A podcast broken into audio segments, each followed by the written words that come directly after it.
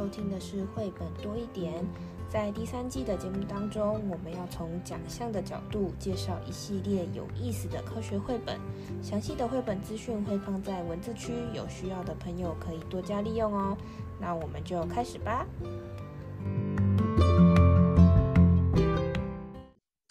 嗨，大家好，我是皮老板丸子。这个系列第三季的第二集呢，我们选了两本书一起讲。那这两本书呢，彼此就是一个母子的关系，哎，而且还有一个永远解不开的谜题，叫做鸡生蛋。鸡生的是鸡先开始呢，还是蛋先开始？所以今天的这两本书，第一本，诶，一本就是跟鸡相关的，另外一本就是跟蛋相关的。我们要让大家成为有蛋的大富翁。对，最近好像缺蛋哈。对。那这个鸡跟蛋呢，他们获奖的年份有一有一段距离。这个鸡的这一本是二零一六年得奖的作品，它的英文名书名呢叫做《A Chicken Followed Me Home》，就是一只鸡跟我回家。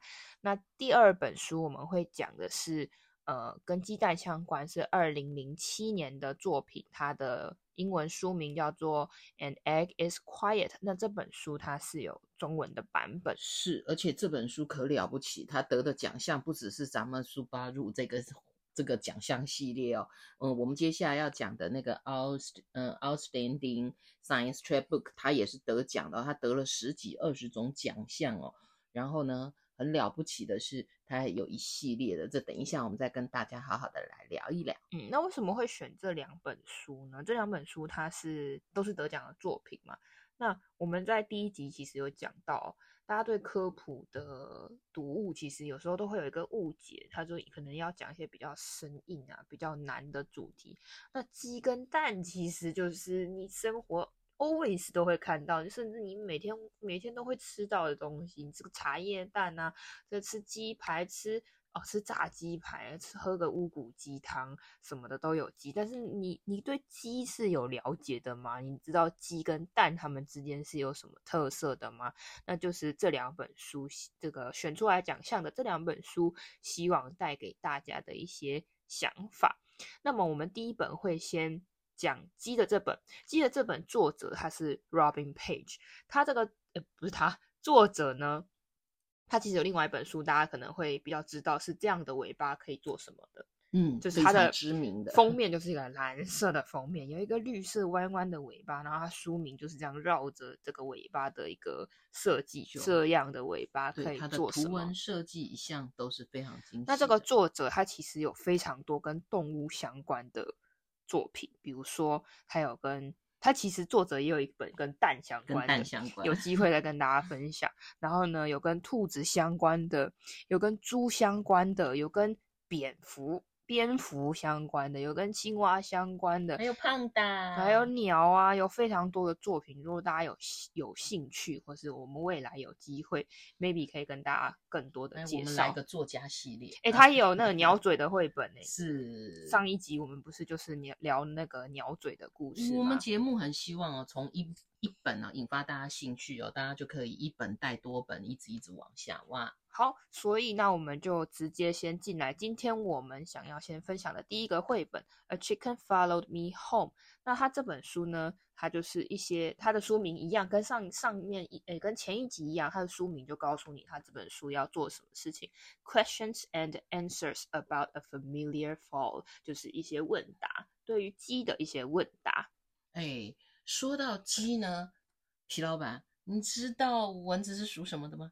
你属啥？我属鸡耶，所以当然一定 嘿，新节目怎么可以漏了鸡呢？对不对？好，十二生肖里面呢、啊，大家都记得前面的什么属牛、虎、兔，我就属老鼠，然后最后是猪。咱们鸡在后面呢，就常常有时候被 lost 掉了。嗯、所以呢，今天我们来的这一本就是鸡的大灾问。嗯，然后其实啊，最近啊很夯的 Chat GPT，对不对？嗯，呃，大家都说。怎么样运用科技而不被科技替代哦？就是会提好问题的人，嗯哼，对，你才有机会呢运用这个科技。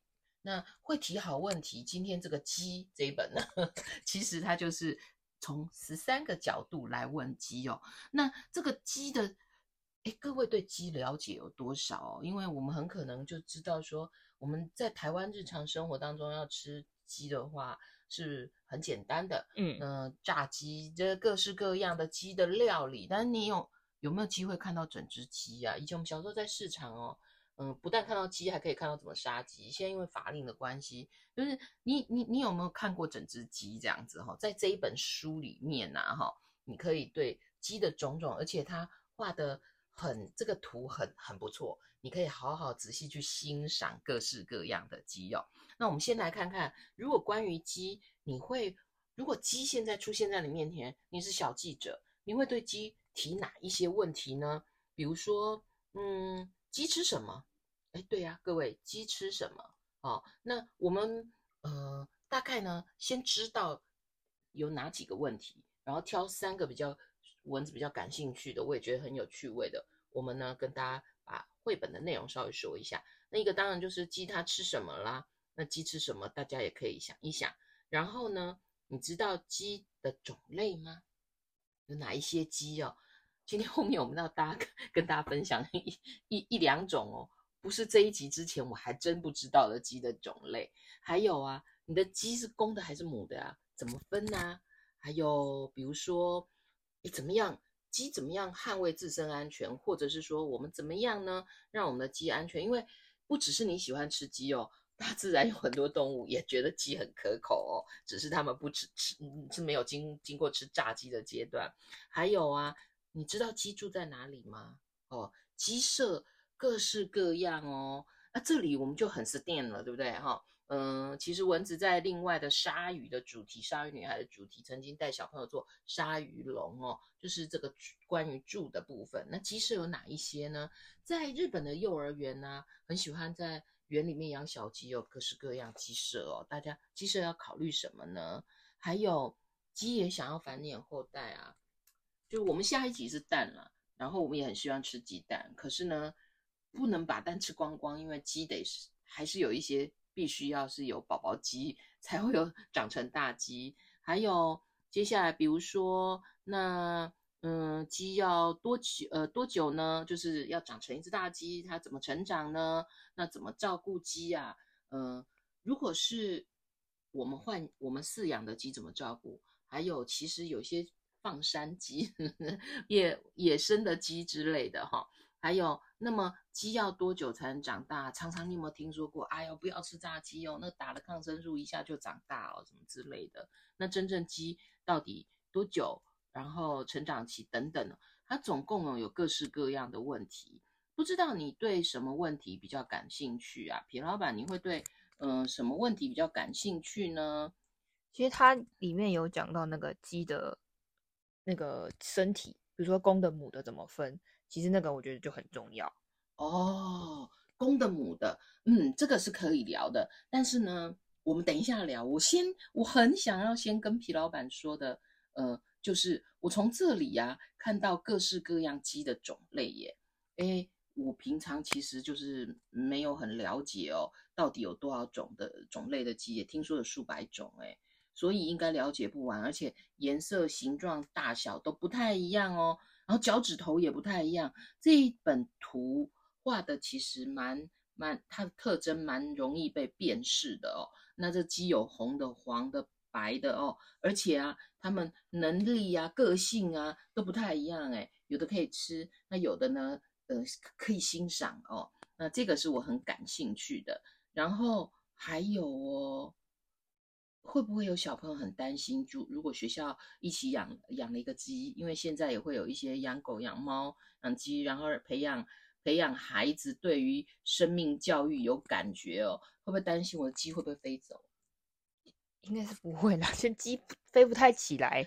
听说哈、哦，如果它要飞一下下哦，比如说到那个一点点高度哦，那种矮离呀或什么，是有机会的。可是人哦，就是活在舒适圈。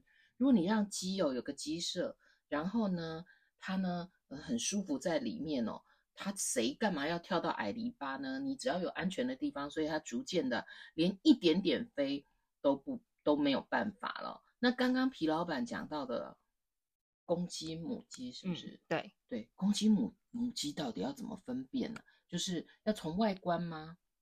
还是从它的嗯？呃有没有办法从外观很快的辨识出来啊？它上面是有写说，母鸡的肉比较垂。那我就在想，我是知道母鸡可以下蛋，公鸡比较没有公。然后母鸡就是会，嗯，它因为会下蛋嘛。那么公鸡呢，通常 size 好像比母鸡大一点尺寸，然后颜色会比较鲜艳哦。嗯，因为它呢就是要要负责警戒。安全警戒哈，的负责负责那个这个母鸡的安全之类的，所以公鸡母鸡呀、啊，其实是可以从外观有点区别，也可以从它们功能有点区别。其他各式各样的问题呀、啊，留待你查找哦。如果你有兴趣的话，也可以 拿你的生肖的动物来问一问哦。对，所以这本书它其实非常的结构简单。然后呢，也很清楚，就是一些平常我们可能都就都会想过的问题，但是都没有把它系统性的把它整理起来，或是想到之后我们也没有去找答案，就是鸡吃什么？哎，对，也不知道哎，然后就没有继续往下找。对，我觉得它可以就是拿来平，就是平行的去提其他动物哦的十三问，然后很重要的，现在教育现场在说怎么样整理你。让思考可见。刚刚皮老板讲的，我们也许可以用一些，比如说什么心智图啦，什么方式啦，然后我们来整理一下科学笔记。嗯，所以如果你是初心者，那你读完这本书，你可以就拿一个，比如说你刚刚说拿一个你自己的生肖来回答看看这十三个问题，或者是你对什么样的动物有兴趣。那你就拿这十三个问题来问问看自己，你对他真心真心的喜爱吗？你了解他吗？拿这十三个问题去问一问，你就也可以整理出一份你的科学笔记。那我们先继续往下看第二本。这第二本书呢，它是一个类似图鉴类的绘本。它的图鉴类的意思是它的种类非常多，一样是蛋，刚刚是鸡，这个这两本书的角度不太一样哦。对，鸡。鸡的各式各样的问题，那蛋它是各式各样的蛋，有什么样的共同跟不同？好，那这本书呢，它刚刚有说到，它有中文的版本。这本书的中文中文的书名叫做《静悄悄的蛋》，对。因为其实蛋不像刚刚鸡会哦哦哦，蛋就很安静啊，就你你家冰箱那十颗蛋也不会叫嘛，所以就是就很可怕，都是静悄悄的蛋。那这本蛋我们先来稍微的跟大家介绍一下里面的内容。好，那个静悄悄的蛋这这个哦，嗯，其实我们要先说哦，刚上一个故事讲说那作者了不起的作品很多哦，这个蛋呢，他作品也不少哎哈，而且他这一套系列作品啊，这六本啊。有世界各国语言版，现在都还出畅销纪念版，会出到畅销纪念版，真了不起！你看，二零零七年他就获奖了，到现在哦。嗯、那除了我们今天要主要跟大家稍微聊的这个静悄悄的蛋，它其实有沉睡中的种子，有耐心的蝴蝶，活生生的石头，害羞的甲虫哦。那嗯，还有闹哄哄的巢，有好多哦。大家呢可以从这一本呢还延伸去读。那这本呢，刚刚其实皮老板有说啦，它它就是图鉴式的，所以呢，其实它的读法，像蚊子今天跟大家读法，也不是说哦讲一下故事或这里面呢有哪一些蛋，我反而想要跟大家聊说，它呢真的是一本很美的图画书。如果你打开这个嗯绘本呢，你就可以发现说这个蛋啊，它呢。各式各样的，马上就呈现在你眼前，但感觉就像那个美丽的宝石哦。这时候呢，而且蛋其实有一种意象，诶，它好像是一个我们说诞生诞生好了，虽然是另外一个那个蛋，可是呢，就觉得它就是生命的开始哦。那各式，所以你如果翻开这本绘本啊，你马上看到各式各样的蛋，而且。这个蛋好像有点超乎我们想象，其实蛋也有各种造型哦，就是像人有高矮胖瘦，嗯，这个蛋呢，哎呦，有那个尖的蛋脸，然后呢，大小各不同哈、哦，所以呢，大家翻翻开这一本就会发现说，哇，我们知知道的蛋啊，静悄悄的蛋啊，知道的可能第一个在种类上啊，我们就不晓得原来有这么多。那它在那里其实都是一个生命哦，比如说企鹅的蛋啊，比如说各种动物的蛋啊，哈。那很重要的是，我自己呀、啊，觉得随便任意翻开一页，它就开启了阅读哦。它跟有故事线的不一样的趣味就是，不拘小节，你爱从哪一页看就从哪一页看哦。然后刚刚讲的有尖尖尖脸的蛋哦，然后蛋有不同的大小，有不同的形状，还有它的颜色也很缤纷呢，哈，各式各样的颜色，然后。就很想跟大家说，有一个小彩蛋，这样哪个小彩蛋呢？其实如果大家去看一下这本的译者，本身也就是东张东君，他就是自己就是很很重视细节的人哦。他在导读的时候也会告诉大家说，我们在看这个蛋的时候，这本书啊，哈，嗯，它的字不多。但这个蛋蛋的世界里面呢，我们除了去看说这些蛋的，我们刚刚讲的每一颗蛋啊，它怎么样发育成型啊，然后大小、颜色、形状、质地呀，它要能够安全的不被你我吃掉，不被大自然吃掉，然后能够成长，这中间的一些小知识哦，最主要是我觉得我们可以看一下它的文字诶。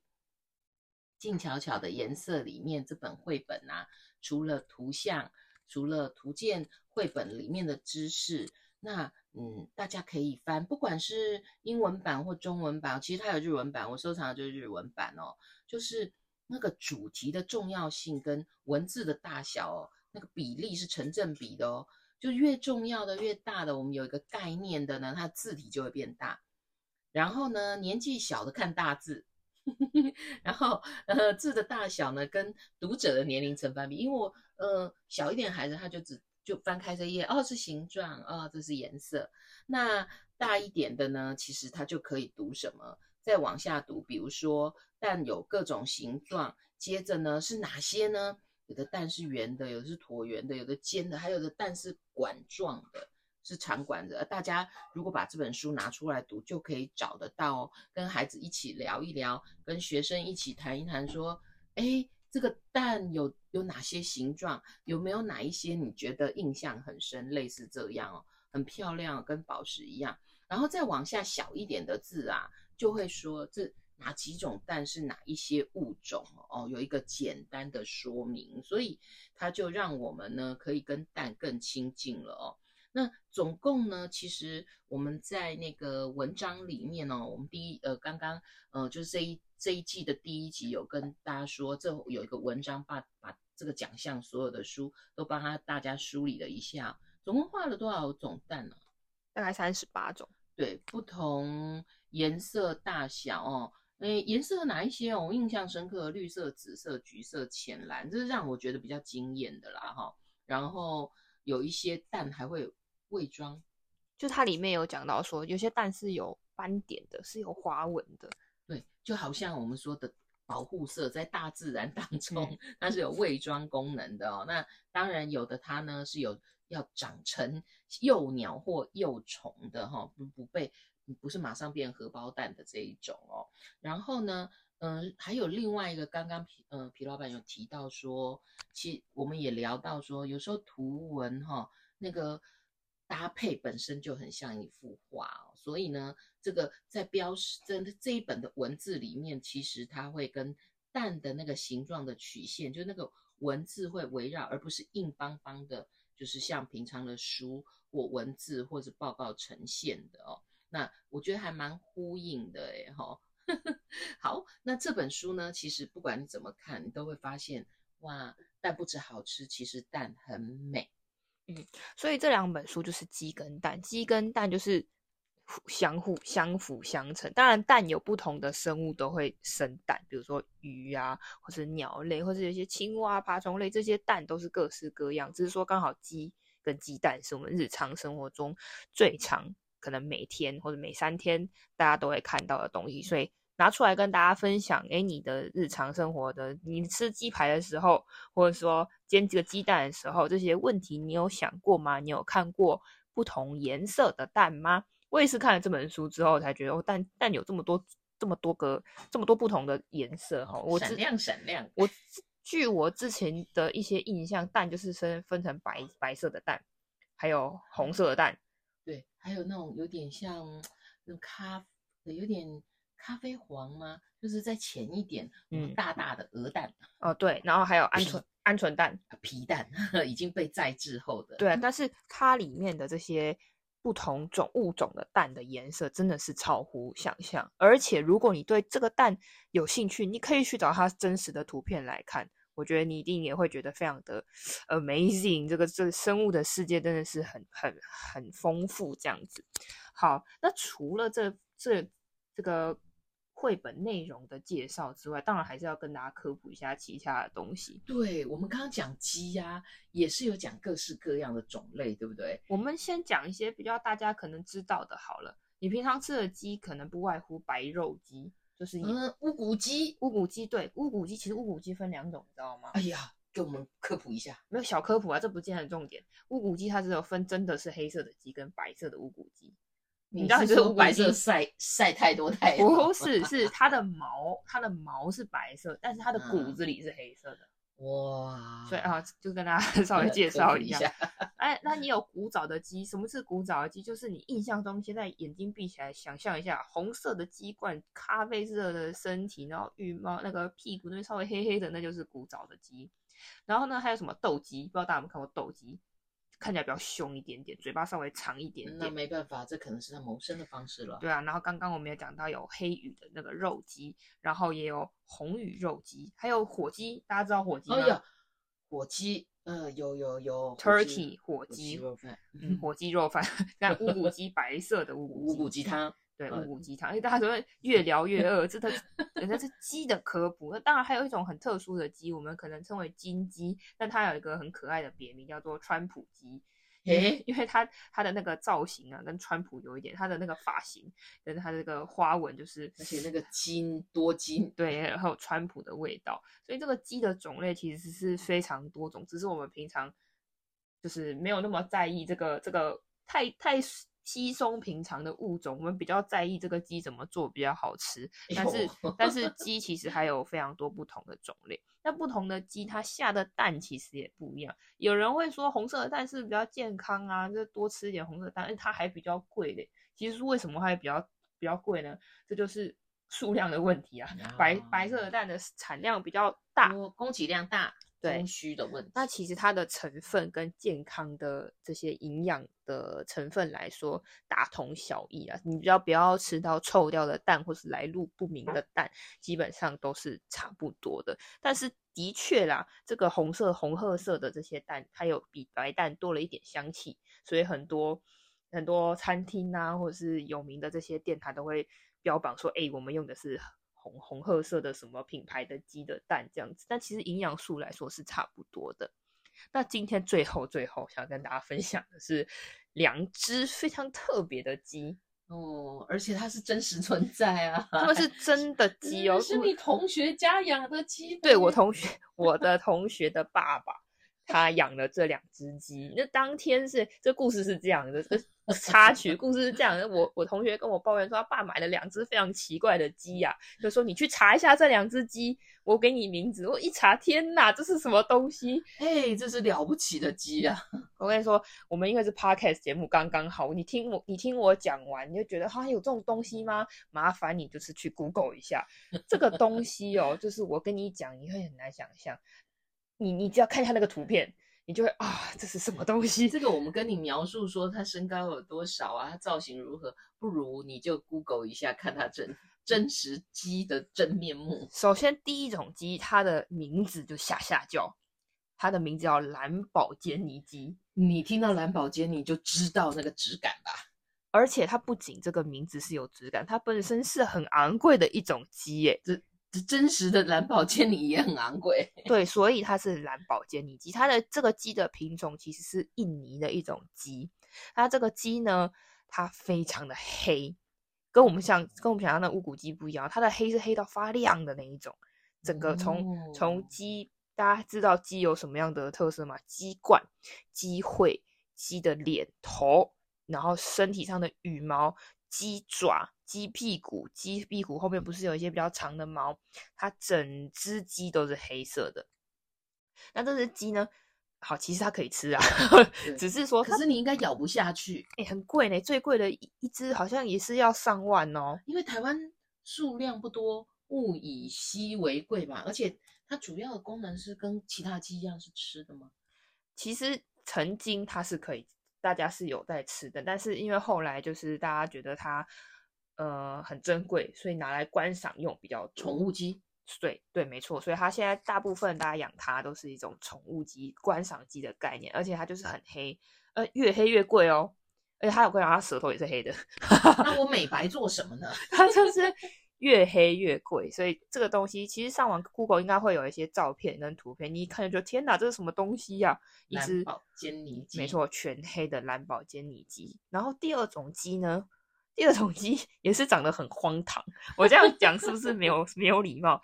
它的名字叫梵天鸡，梵是一个上面双目，下面一个凡的这个梵梵天鸡。这只鸡是世界上最大的鸡的品种，也称之为家禽之王。最大其实，我印象当中差不多就那个个头吧，有多大？你能形容一下吗？如果你可以。鸡的话，大概就是一个，你知道公鸡的大小吗？可能就是大概一个篮球或再大一点点这样子，然后还有脚嘛。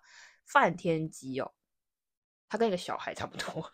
多大的小孩？没有没有，不要不要太太不要太浮夸，大概八十公分左右的小孩，六十到八十。哎，那就是你头一次下水那个 游泳的那个身高，差不多是学龄前的小孩到到，可能四岁五岁的小孩那么高哦。哎，如果以蚊子一百六十四公分，它已经到了我的腰，呃，就是小腿、大腿这里了。它很巨大，哦，我的天哪，那就大的不得了了。它很大，那那它这么高，它一定也是有个重量，大概三到五公斤不等，一只巨型的鸡。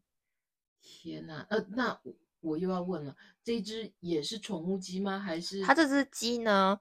其实一开始养它是看上它的肉，真是吗？人类都是这么这么贪婪吗？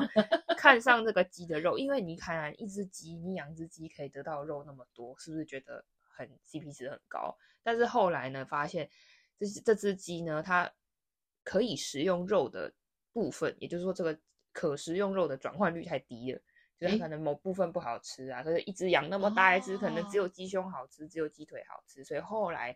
也没有人在吃它，也就是本来人家食用鸡每个部分都可以到彻彻底运用被食用被料理，嗯、可是梵天鸡长得很巨大了，可能某只吃某部分好吃，也是不是 CP 值不高？对，所以呢，它现在也是属于观赏鸡的行列，但它真的是非常的惊人。它还有个特色啊，就是大家吃过鸡脚吗？鸡脚的话是除了爪子的部分，还有这个我们称小腿的部分。鸡的小腿都是瘦瘦的嘛？呃，让我想想，我啃的鸡脚，对，如果万一要稍微大只有肉一点，也是有的，也是有的。它如大家那个鸡脚的部分，一般来说是没有毛的啦。但它这个梵天鸡的鸡脚，它是有毛的。哎，一般毛不是就长到那个鸡脚就比较细，就细。对，但是它是整个像是袜套一样，就是整只腿都有毛。哦，如果你去看它的照片，你会觉得它是穿了喇叭裤一样。然后你也不要找那种只有梵天鸡一个人的照片，你一定要找那个对比图，就是有一只小公鸡。不小啦，有一只公鸡，不是小鸡哦。可是任何鸡在梵天鸡旁边就变小鸡。对对对，你就找一只有那个对比的，有对比就有就有不一样，就看出这个东西有多大 can 这样子。好，这就是今天 跟大家分享的两只比较特别的鸡。其实还有其他特殊的鸡的种类，那大家如果有兴趣，上完 Google 一下也可以找到更多的跟鸡相关的资料。那最后我们一样有三个问题，那前面两个问题我们是一样的问题，然后两本书你都可以想想看。第一个问题是在这个鸡的小知识里面，或是说这个蛋的造型，你觉得哪一个是你觉得最有趣的地方？嗯，印象深刻的。那第二个呢，是在鸡的这十三十三个问题里面，还有蛋的这本书，它给你的一些呃解答里面。比如说它为什么会有这个颜色啊？这个蛋是做什么用的？有没有你想要知道的问题，但是没有被回答到的呢？